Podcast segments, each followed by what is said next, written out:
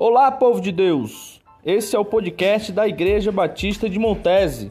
Fica com a gente, Deus tem algo a falar com você. Meus irmãos, eu convido você para abrir a sua Bíblia nesse momento, no Evangelho de Mateus, para um versículo, no capítulo 4, versículo 16.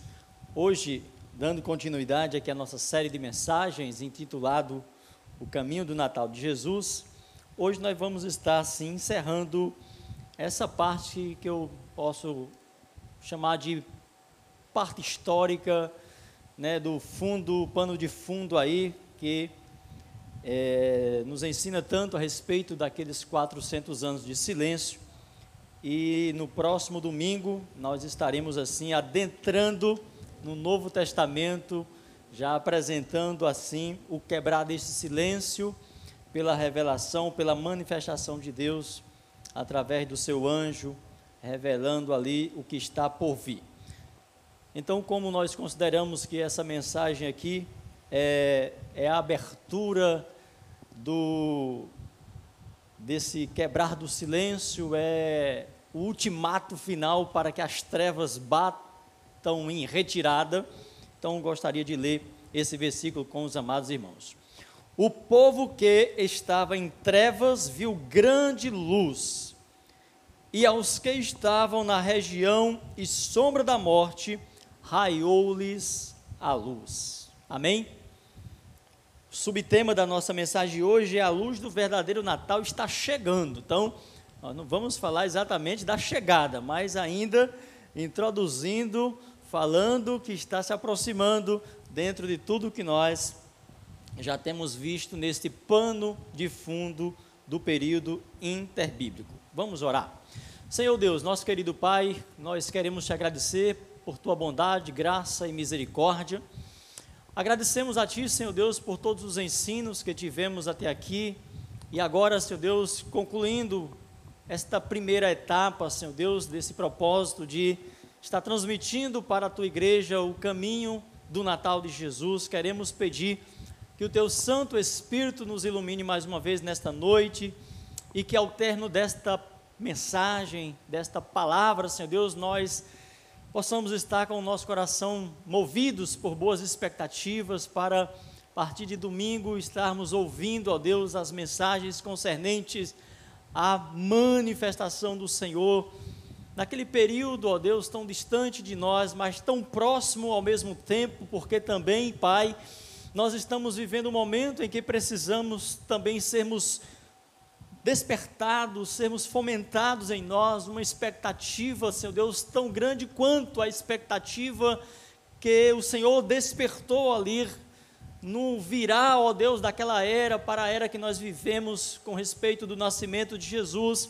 E agora também, Pai, mais do que nunca necessitamos de um despertamento, de uma expectativa também, Senhor, para a volta do Senhor Jesus. Então, Pai, que esses ensinamentos possam gerar em nós crescimento espiritual, esses ensinamentos possam gerar em nós, Pai, sede pela tua palavra, desejo de comer este alimento santo, que é a palavra do Senhor, lendo, meditando, estudando, Senhor, para que possamos crescer cada dia e dependermos cada vez mais do teu Santo Espírito. Assim te oramos, Pai, no nome de Jesus. Amém.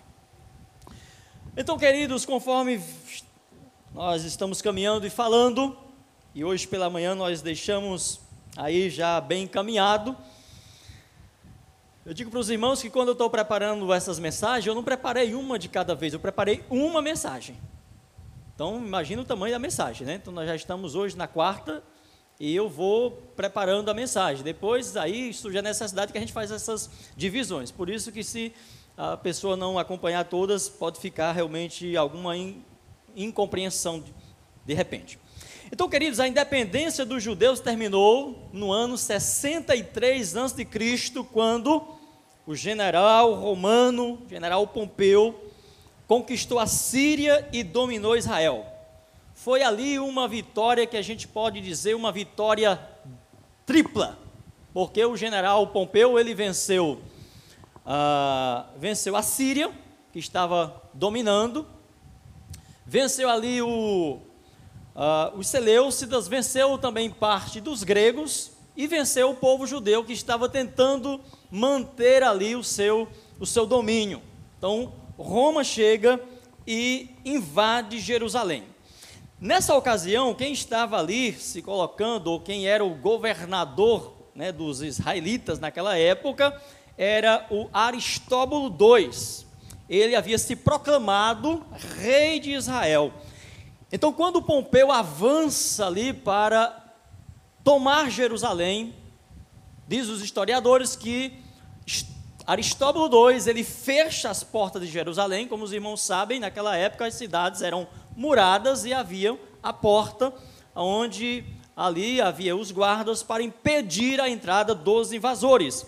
E Aristóbulo II, que se auto-intitulava rei naquela ocasião, ele fecha as portas de Jerusalém para tentar a impedida ou tentar impedir esse, esse, essa invasão.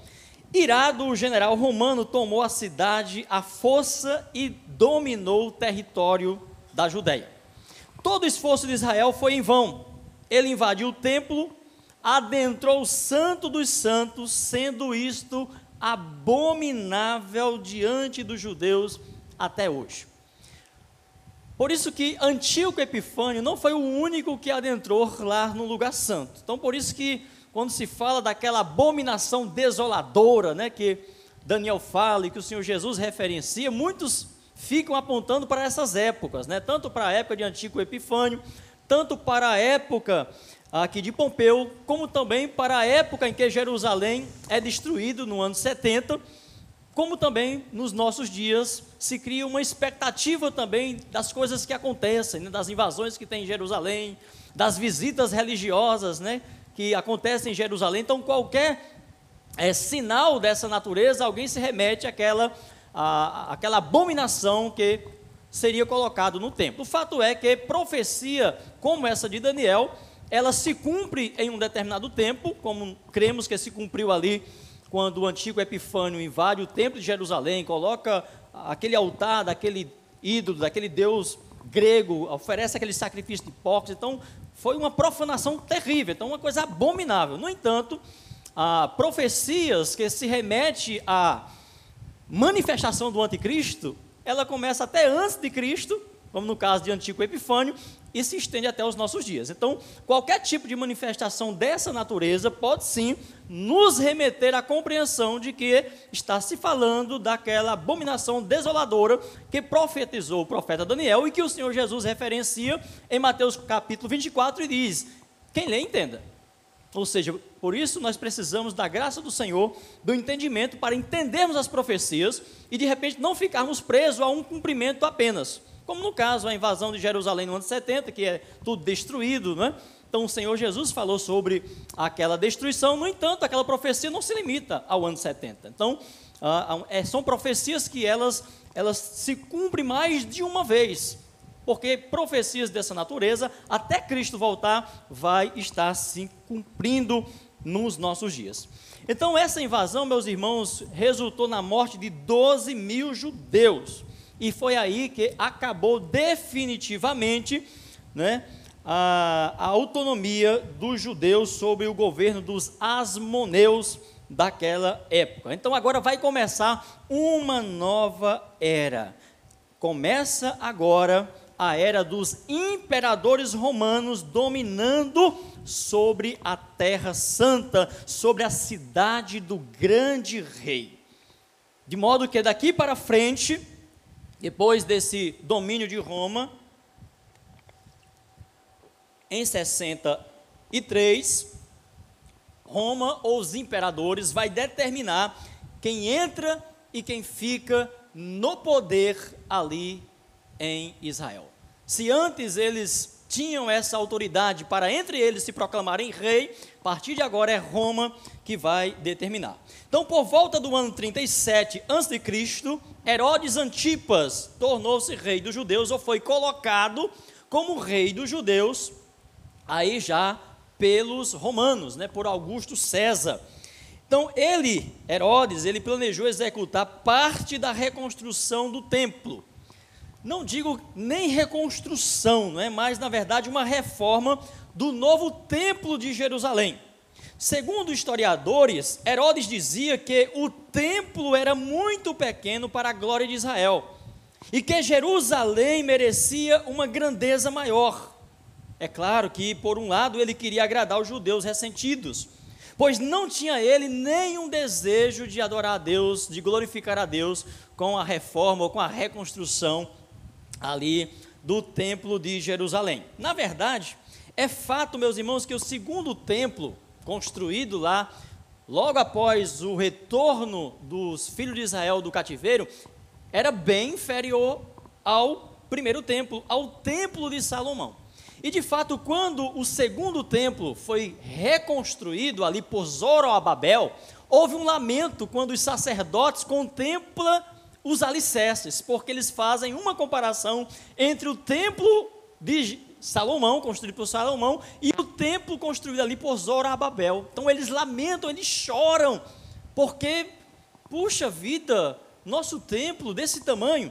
E aí eu queria que você lesse, abrisse sua Bíblia, para você ver esse lamento, né? só para você entender um pouquinho, Esdras, capítulo 3, versículo 10 ao 13. Uh, eu estou colocando essa questão aqui, irmãos, porque há um entendimento de que Herodes construiu o terceiro templo. Só para esclarecer logo, não houve a construção do terceiro templo. O terceiro templo ainda vai ser construído. Então Herodes não construiu o terceiro templo. Herodes fez uma reforma é, no templo que havia sido construído por conhecido como o templo de Zorobabel, né, ali construído por Neemias, por Esdras. Né? Os judeus não aceitam essa ideia do terceiro templo, de que é, é Herodes. É, fato é que ele até hoje é conhecido como o Templo de Herodes. Naquela época já se conhecia o Templo de Herodes. Se havia o Templo de Herodes, então houve três templos, né? porque houve o Templo de Salomão, que foi o primeiro, Uh, depois o templo de Salomão foi destruído pelos babilônicos, depois uh, eles reconstroem esse templo, e esse é o templo que permaneceu até o tempo do Senhor Jesus. Mas fato é que Herodes, ele faz ali algumas reformas, e nós vamos ver um pouquinho. Então olha só o que diz aí a palavra de Deus, só para os irmãos entenderem, é, é Esdras 3, do 10 ao 13.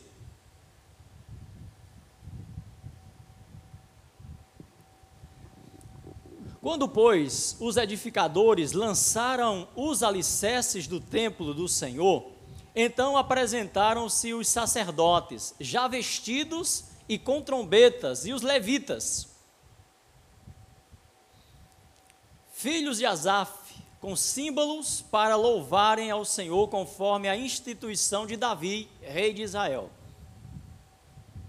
E cantavam juntos por grupo, louvando e rendendo graças ao Senhor, dizendo: Porque é bom, porque a sua benignidade dura para sempre sobre Israel.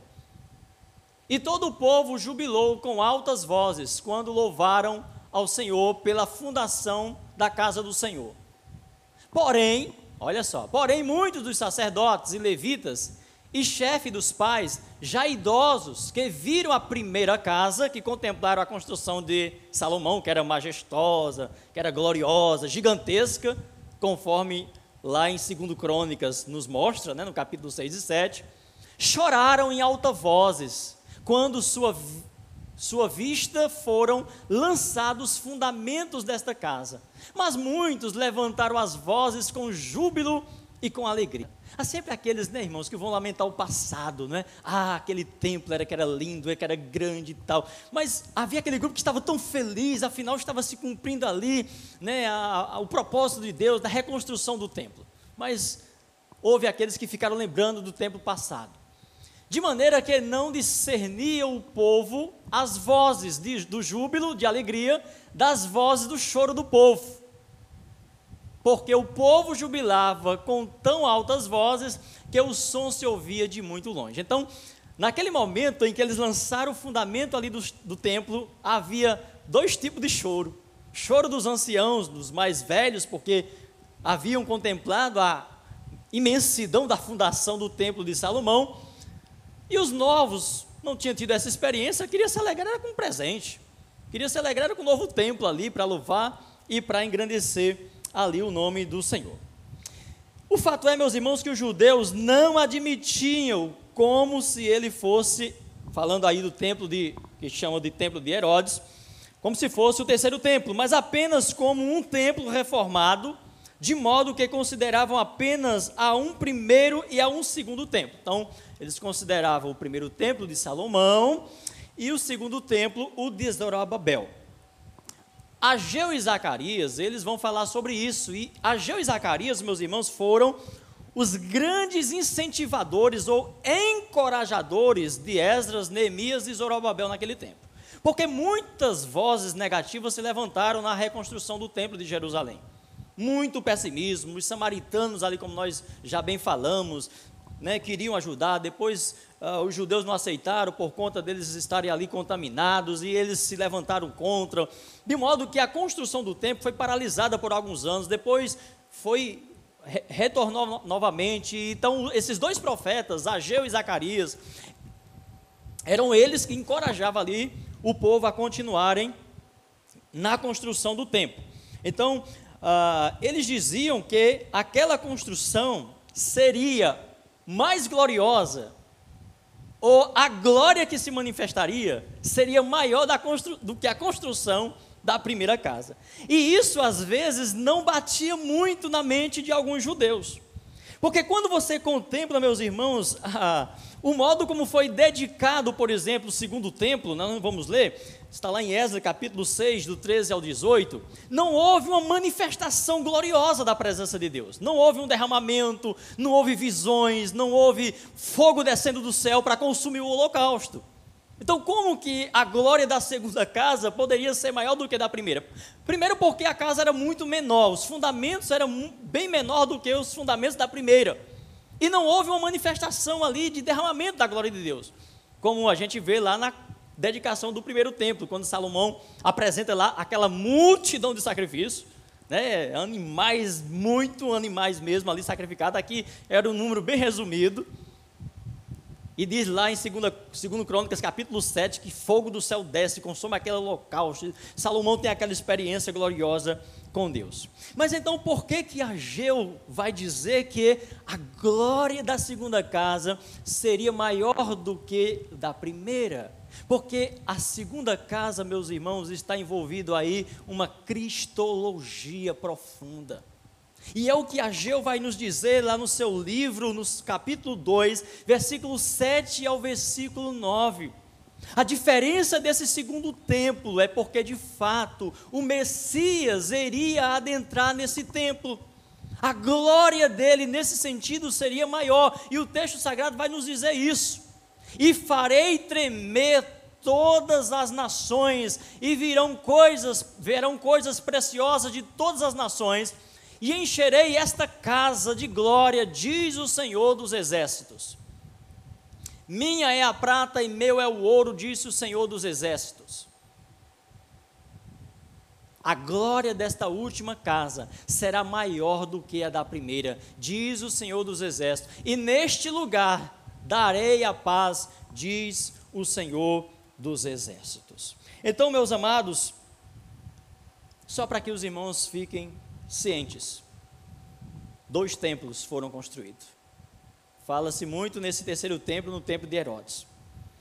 O que Herodes fez, nós podemos chamar de puxadinhas. Herodes fez muitas puxadinhas no templo construído por Zorobabel. E uma dessas puxadinhas, que na verdade era bem grande mesmo, chamada a Fortaleza Antônia, ele fez em homenagem, ou para homenagear as autoridades romanas. Então Herodes não tinha intenção de dedicar aquele templo a Deus, porque ele não era um devoto de Deus. Ele não esperava o Messias, pelo contrário, né? Quando ele ouve que há um zum zum zum de que um rei está se levantando, ele comete toda aquela atrocidade. Então, os judeus ortodoxos, eles detestavam Herodes. Por conta de que Herodes ele fazia essas reformas no templo de Jerusalém, não buscando glorificar a Deus ou dar lugar aos judeus necessariamente, mas muitas puxadinhas que ele fazia ali era para nomear os imperadores ou aquelas autoridades. Inclusive, ele construiu muitos monumentos em Israel e deu a esses monumentos, né, inclusive uma cidade né, chamada Cesareia, uma cidade portuária, uma cidade importante. Ele construiu aquela cidade e colocou o nome de Cesareia em homenagem a César. Mas, queridos, o fato é que em João capítulo 20, versículo, capítulo 2, versículo 20, quando Jesus diz, ali conversando com os fariseus: Olha, vocês destruirão este templo e em três dias eu reconstruirei. E eles vão dizer o seguinte: 46 anos foram precisos para construir este templo, e tu reconstruirás em três dias. A que templo então se refere aqui os fariseus? Eles dão ali exatamente 43 ou 46 anos. Porque, meus irmãos, o templo de Salomão levou sete anos e meio para ser construído. O templo construído lá por Zorobabel levou aproximadamente 20 e poucos anos para ser construído. E agora aqui os fariseus, ele diz, olha, esse templo levou 46 anos para ser construído, e tu o reconstruirá em três dias? Então, na minha compreensão, penso que os fariseus aqui estavam se referindo ao templo, ou ao tempo de reforma feitas por Herodes, que deve ter durado exatamente esse tempo, de 46 anos, já que ele começou essas reformas aproximadamente no ano 20 a.C. E os seus filhos vão dar continuidade a estas reformas no Templo de Jerusalém, sendo ele concluído no ano 64 depois de Cristo. E que nós sabemos veio a ser destruído também no ano 70 depois de Cristo pelo general Tito. Conforme o Senhor havia profetizado que não ficaria ali pedra sobre pedra, né? Quando os discípulos ali querem enaltecer também a beleza daquele templo, já com as reformas suntuosas que Herodes fez, Jesus disse: é muito belo mesmo essa construção, mas aqui não ficará pedra sobre pedra que não seja derrubada. Então, queridos, Herodes o Grande, como era chamado, era um helenista devoto e odiava os asmoneus embora tenha se casado com a filha de João Hircano II, Asmoneu. Os irmãos lembram, né? De manhã nós falamos, Matatias, né, o velho sacerdote Macabeu, era da casa de Asmon. Então, o ódio de Herodes era sem igual, tanto que matou todos os descendentes dos Asmoneu, inclusive a sua esposa Mariane, e os seus dois filhos, Aristóbulo e Alexandre. Então, sua esposa era filha de João Hircano II, neto de João Hircano I. Ele se casou com essa jovem, mas ele odiava essa dinastia. E ele temia que alguém dessa dinastia subisse ao poder, e por isso ele decide matar a própria esposa, filha de João Hircano II, e os seus dois filhos, Aristóbulo e Alexandre. Herodes ficou marcado na história por ser uma pessoa sanguinária e um rei odiado pelo povo. Foi ele quem mandou executar os meninos recém-nascidos de Belém, conforme nós lemos lá em Mateus 2. Era esse homem, meus irmãos, que governava Israel quando Jesus nasceu em Belém.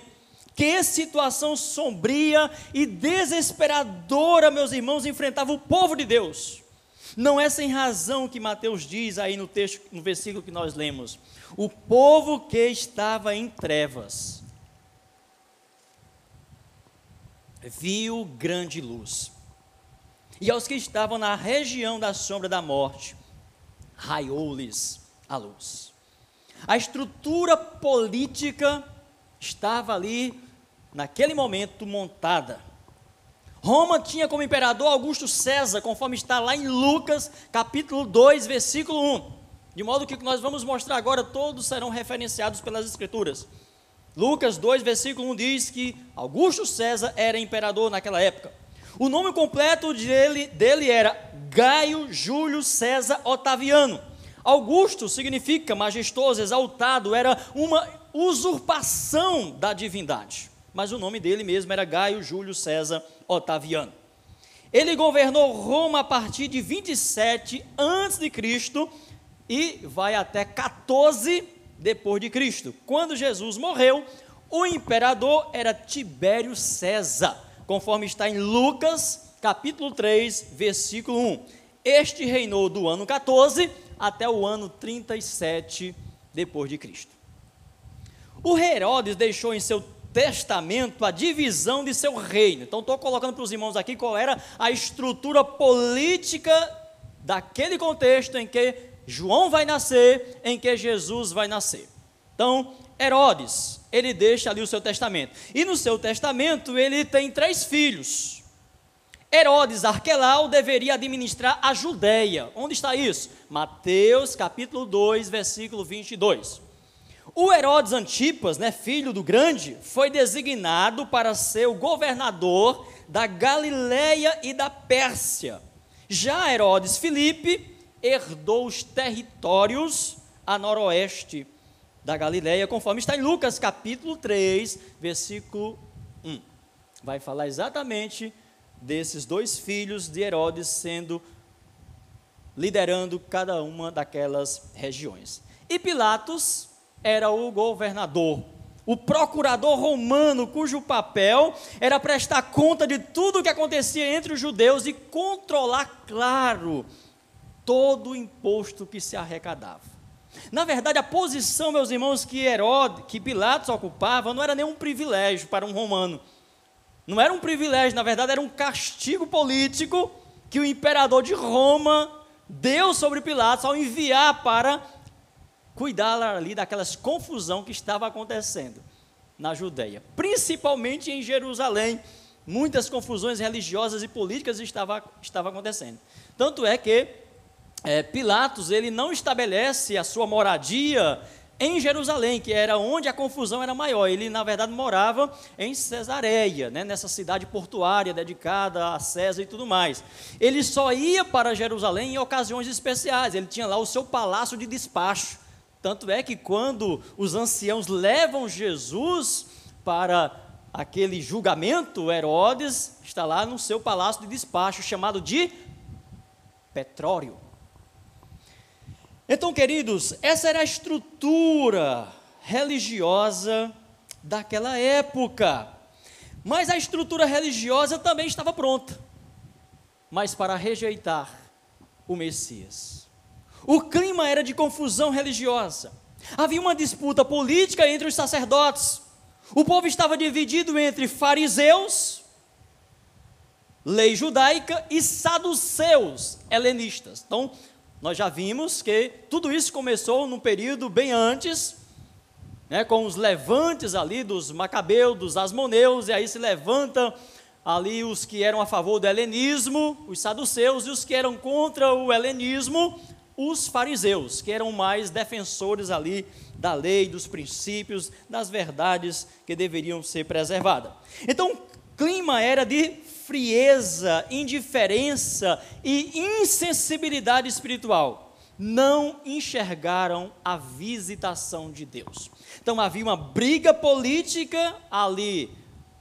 Os imperadores romanos, governadores romanos, os reis estabelecido por Roma e aquela briga religiosa entre saduceus, fariseus, essênio, zelotes e herodianos, que nós vamos ver rapidinho aqui. Então, os escribas não foram capazes de interpretar corretamente a lei, os salmos e os profetas concernente ao nascimento do Messias e que tipo de reino ele estabeleceria naquela ocasião.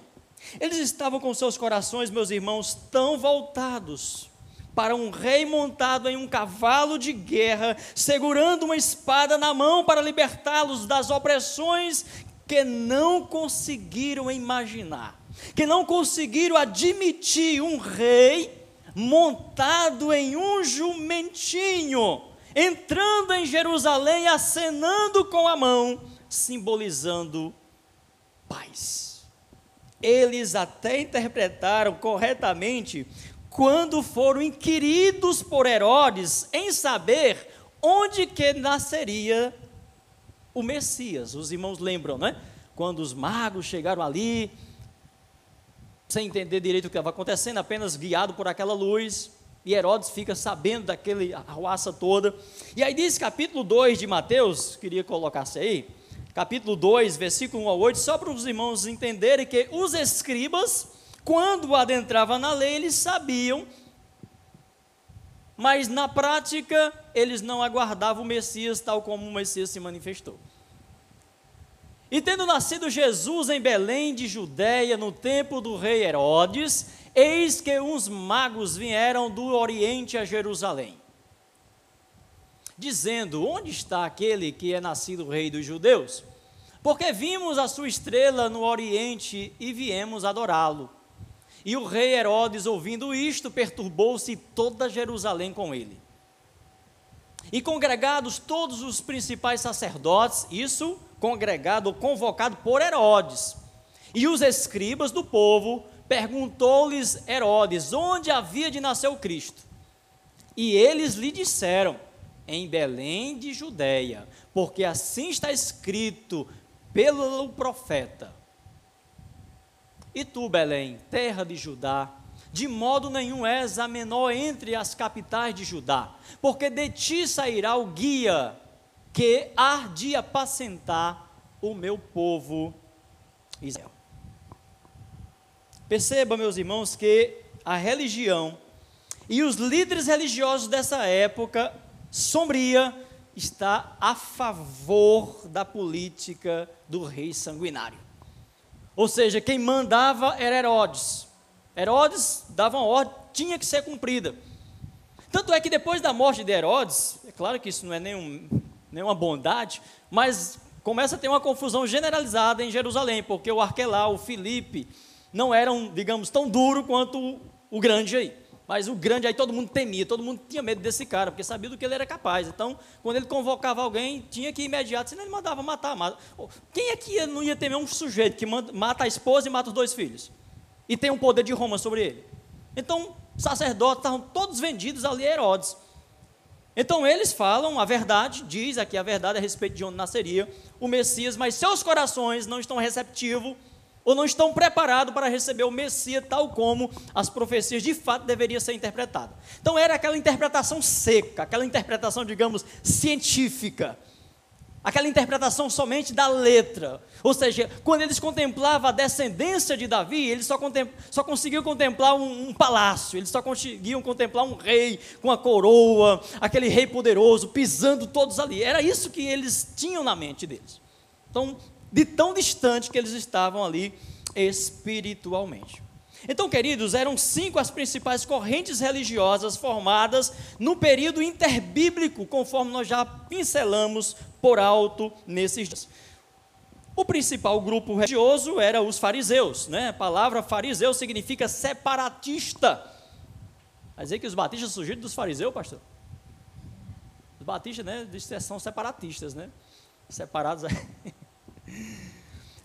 Surgiu no período de João Hircano I, Asmoneu, descendente dos Macabeus. E eles, claro, tinha algo muito belo naquele tempo, né? Eles dependiam bastante dos escribas, eram leais à lei e à religião. Isso antes de aparecer ali a manifestação daquele que verdadeiramente ia fazer toda a diferença. A ênfase dos fariseus na fidelidade absoluta às Escrituras levou-os a um forte apego à lei oral. E era exatamente o que estava acontecendo naquele presente momento quando Jesus se manifesta. Eles estão tão apegados, meus irmãos, a, a, a, essa ênfase exacerbada, sem piedade, sem humildade, que eles vão agora se tornar meros legalistas, radicais, enfim, não vão compreender, não vão entender a visitação de Deus, porque eles estão engessados por aquela visão. Então, no início do ministério de Jesus, a lei oral estava tão engessada, com expressões legalistas, que pouco restava da intenção original da lei. O que começou com uma saudável, né? E necessária dependência da palavra de Deus, logo se degenerou em formalismo e legalismo. Por isso que os exageros, meus irmãos, o radicalismo é muito perigoso. Então, no princípio, os fariseus se apegaram à lei mesmo, como os macabeus também, com aquela intenção de preservar e tudo mais. Mas eles perderam a sensibilidade. Infelizmente, como alguns que levavam o nome de Anabatista no passado. Que levavam o nome de Anabatista, mas não eram anabatistas verdadeiramente. Eles acabaram se confundindo até com outras seitas no passado, por conta de determinados posicionamentos legalistas também. Contradizendo o próprio espírito da palavra. Por isso, Jesus vai denunciar estes abusos dos fariseus à lei moral, as tradições e costumes, em detrimento dos mandamentos de Deus, conforme bem fala Jesus lá em Mateus capítulo 15, do versículo 1 ao versículo 20. Ali estão os fariseus, zelosos pela lei, preocupados em que as coisas aconteçam tal como a lei dizia, só que agora eles estão dando muito mais ênfase aos aditivos as leis orais que eles criaram paralelo à palavra de Deus. Vamos ler para a gente entender um pouquinho. Essa palavra é muito importante. Mateus capítulo 15. Pode colocar, versículo 1. Então chegaram a Jesus uns escribas e fariseus de Jerusalém, dizendo: Por que transgridem os teus discípulos a, tradi olha só, a tradição dos anciãos? pois não lavam as mãos quando comem pão. Irmãos, olha, tanta coisa séria na lei, nas escrituras, que eles deveriam estar observando, eles estavam agora preocupados com essas questões. Coisas simples do dia a dia, considerando pecado e perseguindo e matando quem não cumprisse essas coisas aí. Ele, porém, respondendo, disse-lhes: Por que transgride, transgrideis, transgrides vós também o mandamento de Deus pela vossa tradição. Porque Deus ordenou dizendo: honra a teu pai e a tua mãe, e quem maldisser a pai ou a mãe certamente morrerá. Mas vós dizeis: qualquer que disser ao pai ou à mãe é oferta ao Senhor, o que poderás aproveitar de mim? Esse não precisa honrar nem a pai, nem a sua mãe.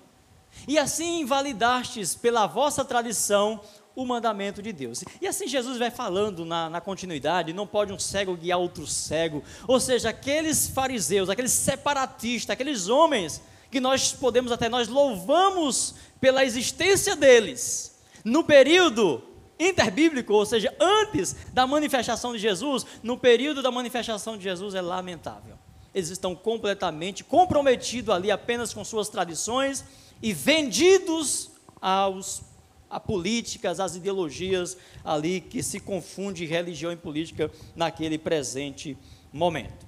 E o segundo grupo, meus irmãos, era os saduceus, né, que eles se opunham aos fariseus. Significa Zadok, né, justo. Na genealogia de Jesus tem temos um Zadok, né, que é o avô de Eliúde, filho de Aquim era um grupo diretamente ligado ao sumo sacerdote, ao contrário dos fariseus, que se relacionavam principalmente com os escribas.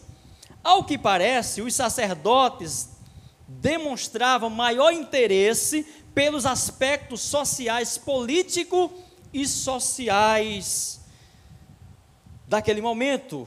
Eles não davam a ênfase que os fariseus davam à a lei, para os mandamentos. Numericamente, os fariseus eram superiores aos saduceus.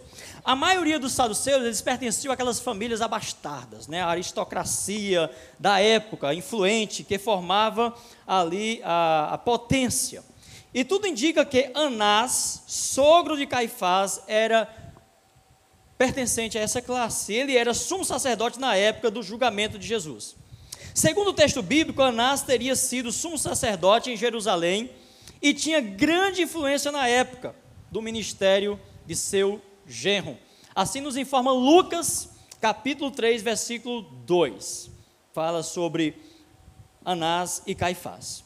Então, meus irmãos, esses eram os dois principais movimentos ou grupos religiosos.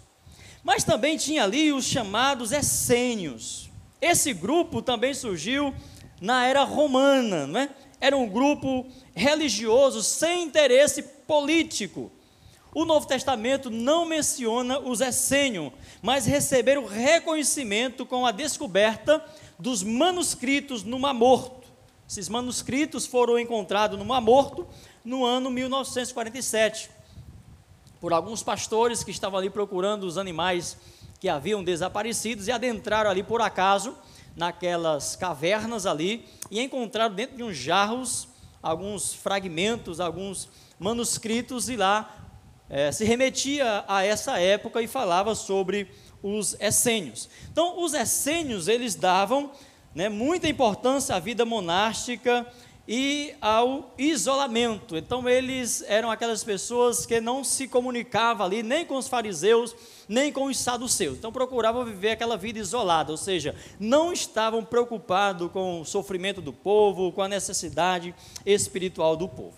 E os outros dois grupos não religiosos que existiam eram os herodianos e os zelotes. Os herodianos, né, eles surgiram durante a era romana, conforme está em Mateus, capítulo 22, versículo 16. Eles formavam ali um grupo político simplesmente para defender Herodes, né? era, ah, digamos, os cabo eleitoral de Herodes. Então eram fortes guerreiros ali para estar infiltrado entre o povo para ver se tinha alguma conversazinha ali falando de Herodes e logo eles levavam ali a conversa para Herodes. O fato é que, uh, e aí vem os, os, os zelotes, né, era outro grupo político, que esse grupo se opunha aos herodianos.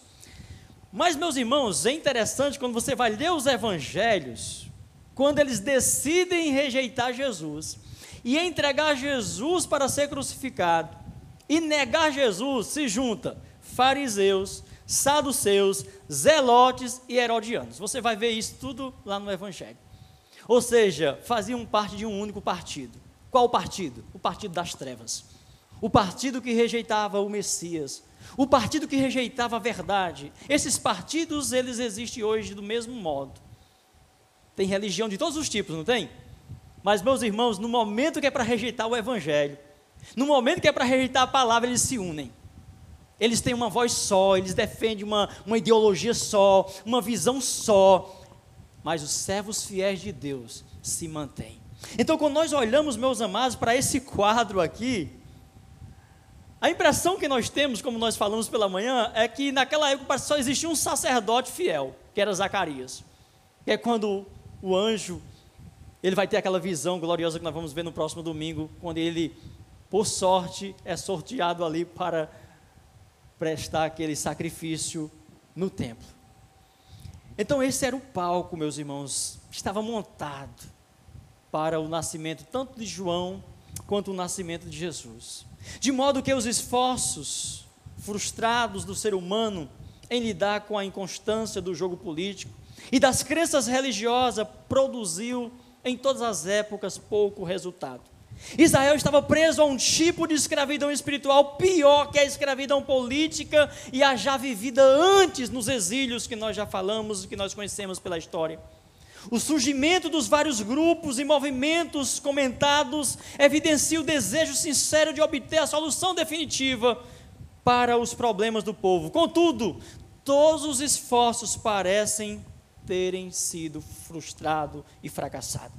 A história passava por um momento sombrio e desesperador. Em meio a essas circunstâncias, Deus quebrou 400, quatro séculos de silêncio, 400 anos de silêncio, com o anúncio da vinda de Cristo, servo fiel do Senhor. Dessa forma, meus queridos, encerrando o período intertestamentário, ô palavra difícil, né?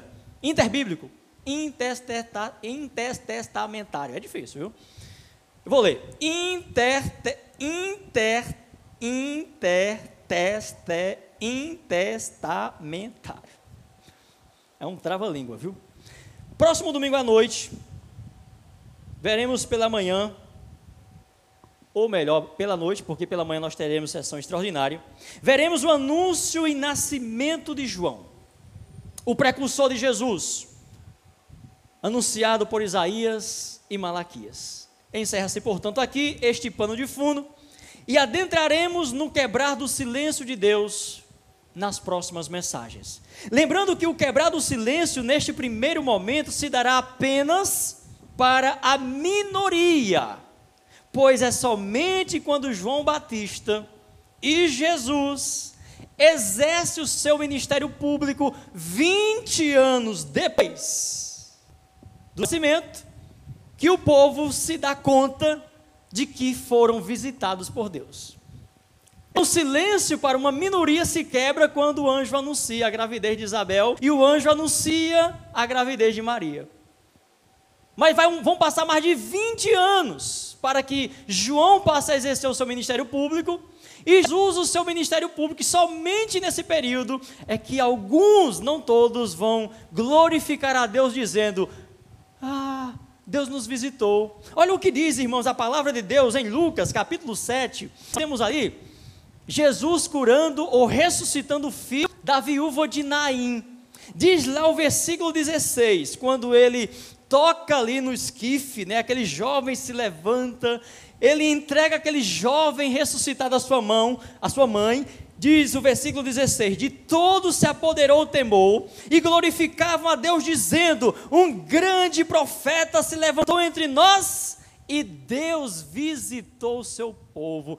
Isso, meus irmãos, vinte e tantos anos depois do quebrado silêncio de Deus para uma minoria que estava na expectativa desse nascimento glorioso do Messias, é que uma parte do povo vão perceber. E diga-se de passagem, um povo simples e humilde, um povo que acompanhava um cortejo de uma pobre viúva que tinha um filho único, ali fica maravilhado, puxa, Deus nos visitou. Então é esse o profeta. Mas é fato, meus irmãos, que o nascimento dos mesmos, de João e Jesus, já gerou, no ato do anúncio, uma enorme expectativa desse silêncio quebrado de Deus.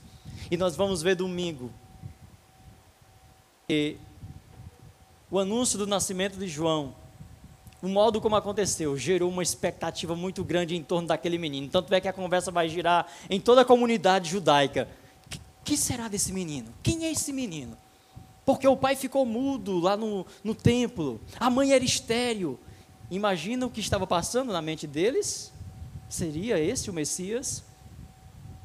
Então, a partir de domingo nós veremos essas mensagens aonde de fato chegamos ao quebrar desse silêncio,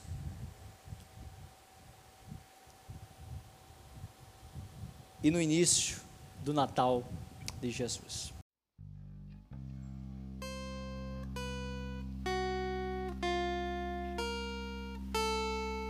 Que o amor de Deus Pai, Deus Todo-Poderoso, que a graça salvadora de nosso Senhor Jesus Cristo, a comunhão e as consolações do seu Santo Espírito seja com todo o povo de Deus, desde agora e para todo sempre.